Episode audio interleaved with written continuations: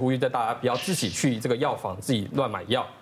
那一定要经过医师的评估之后才能用药。对，就是我刚才讲了嘛，我们全家确诊，其实我不担心我的先生儿子，我比较担心我女儿，因为她没有打疫苗。那所以小孩子可能他发烧第一天，那个烧的时间不会很长，大概一个晚上，也没有太高，大概最高就是三十八点二。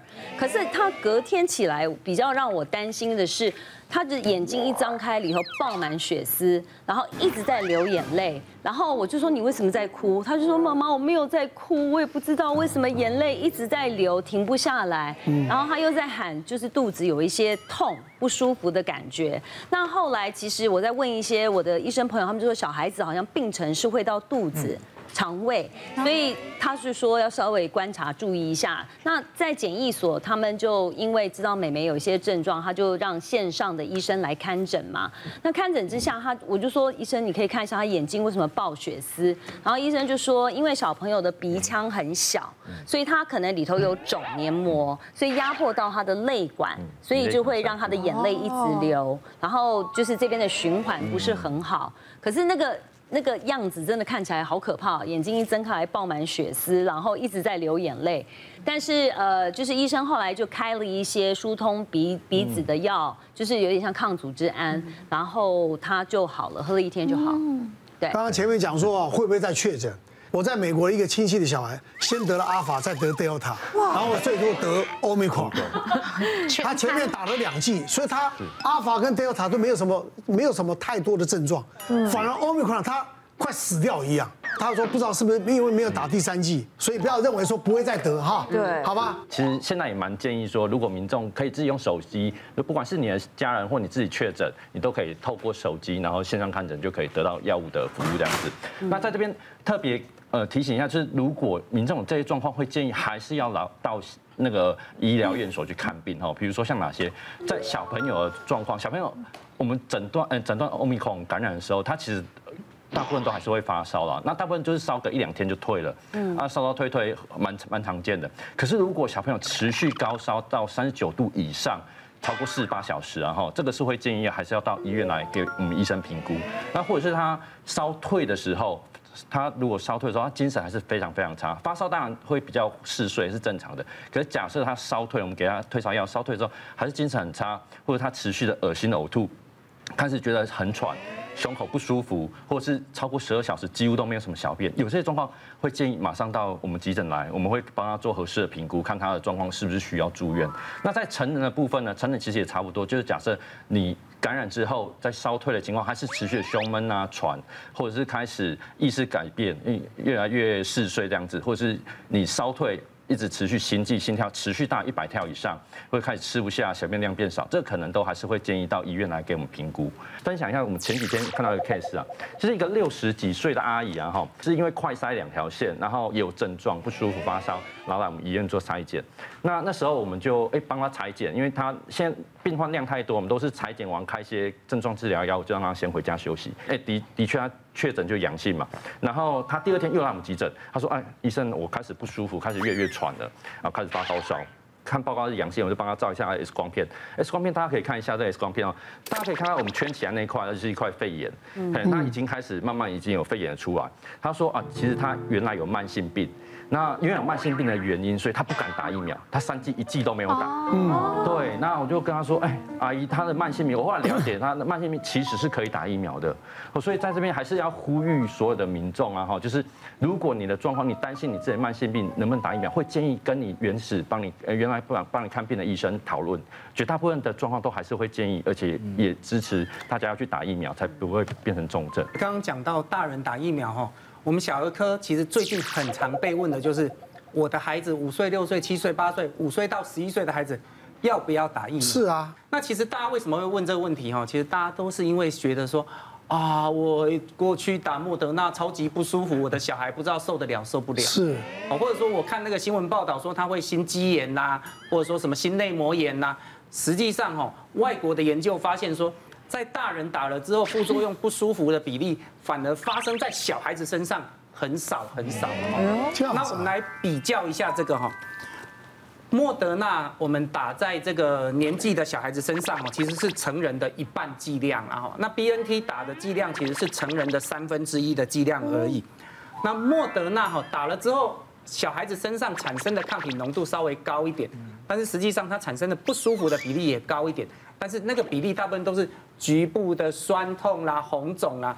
什么疲劳、累啦，那个都有可能。但是你说真的严重到变成心肌炎呐，或者是心包膜炎，那个比例非常非常的少。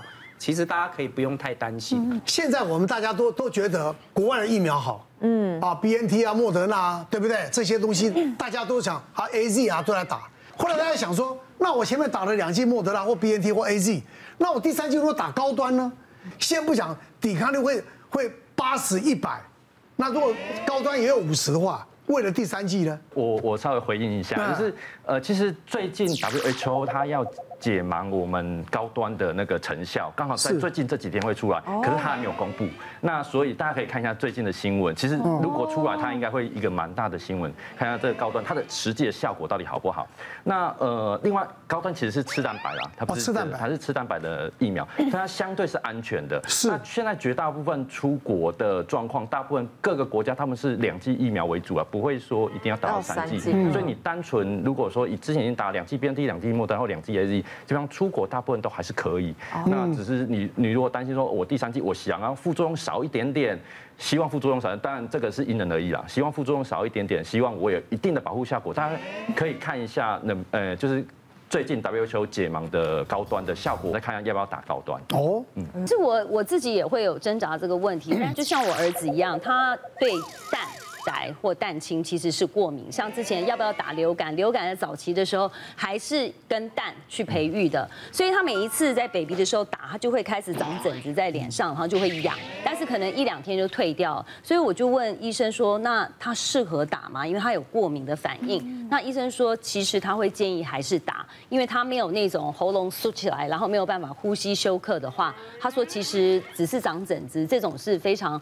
微小的过敏反应，他说总比你中了流感变成重症好。所以相对的，我觉得以现在来讲，就是很多人对这个疫苗有很大的这所谓的问号，说到底该不该打？小孩子的不适，或者是他变成心肌炎或重症。可是你看重症死亡率百分之二十，光是这个数据，你就要觉得，我觉得还是要打，因为毕竟得这个心肌炎的数据可能是百分之多少？医师？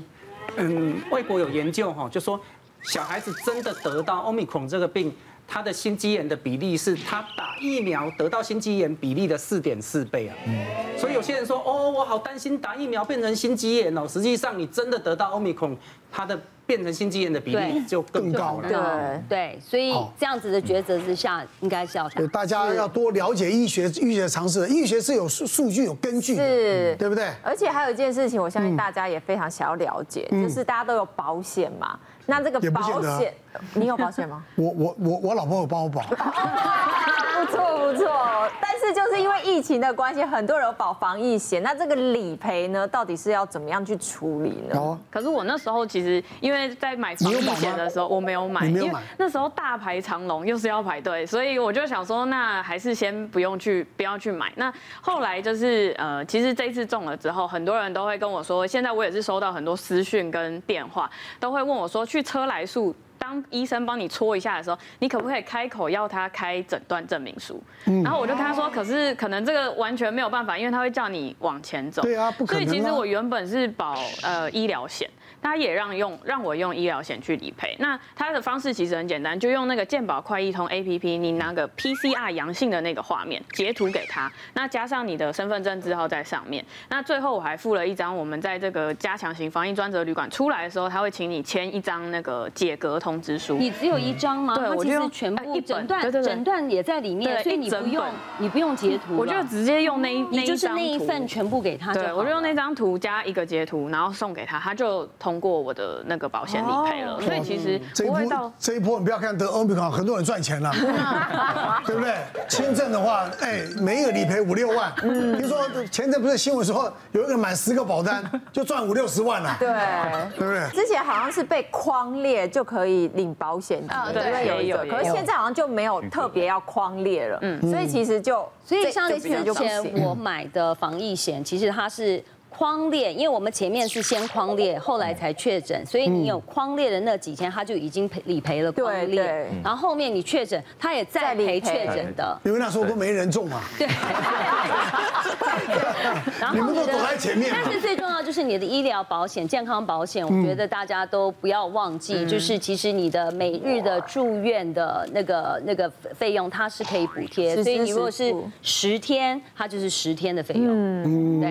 因为像。那个学姐跟艾琳姐都是比较早期得病的，那比较早期其实大部分都有防疫旅馆或者是检疫所可以住，那他们可以直接住完直接开证明，这是大概没有什么问题。可是现在因为确诊的民众越来越多，太多了，对，大部分的民众，大部分民众其实是居家照护，就是在家里自己照护，只有六十五岁长者或者是有一些慢性病的才可能去检疫所那边居住这样子。那所以一般民众我会这样建议，就是你。在确诊的时候，还是建议在家里自我照护，以自己养病为主啦。那那个诊断书不能相对没那么急，因为呃保险都是两年内可以理赔。好，那而且之后，因为现在那个金管会也是也跟各个保险公司谈好，就是有一些，比如像寿险的部分已经可以。透过一些线上的东线上的东西，可以直接去理赔。那产险部分好像目前也有一些进展，就是希望产险这一块也是可以透过一些线上，像刚刚学姐就是我直接截图给她，那做一个确认，这样就可以了。那所以我会觉得，就是相对起来那个诊断的部分，一定可以领的，一定可以领得到。如果白纸黑字一开始写好，就一定领得到。那只是后呃，目前会希望大家还是不要跑往医院跑，因为嗯，我预估这可能最近这两三个月。整个急诊还都还是会持续爆满的状况。是啊，老百姓还是为了自己能够第一个安全嘛，第二个他的权益的问题嘛，是是不是？好，这个我们今天有四位的当事者 哈，对，来跟大家这个报告啊，我们这个确诊的这个经验，但还是要告诉大家啊，既然碰到了，我们大家去面对，然后呢，最重要的啊，一些轻症的朋友呢，也不要太慌张。那如果真的很不舒服啊，甚至你觉得有有中症的感觉了啊，那真的。还是要马上求医啊！那这个到医院去挂急诊去治疗，我相信台湾的医疗水平各方面还是可以带给大家平安健康的，好不好？谢谢大家。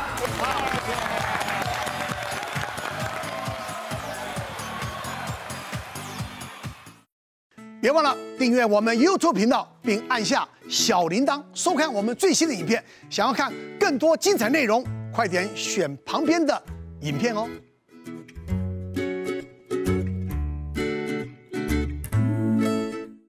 忘了订阅我们 YouTube 频道，并按下小铃铛，收看我们最新的影片。想要看更多精彩内容，快点选旁边的影片哦。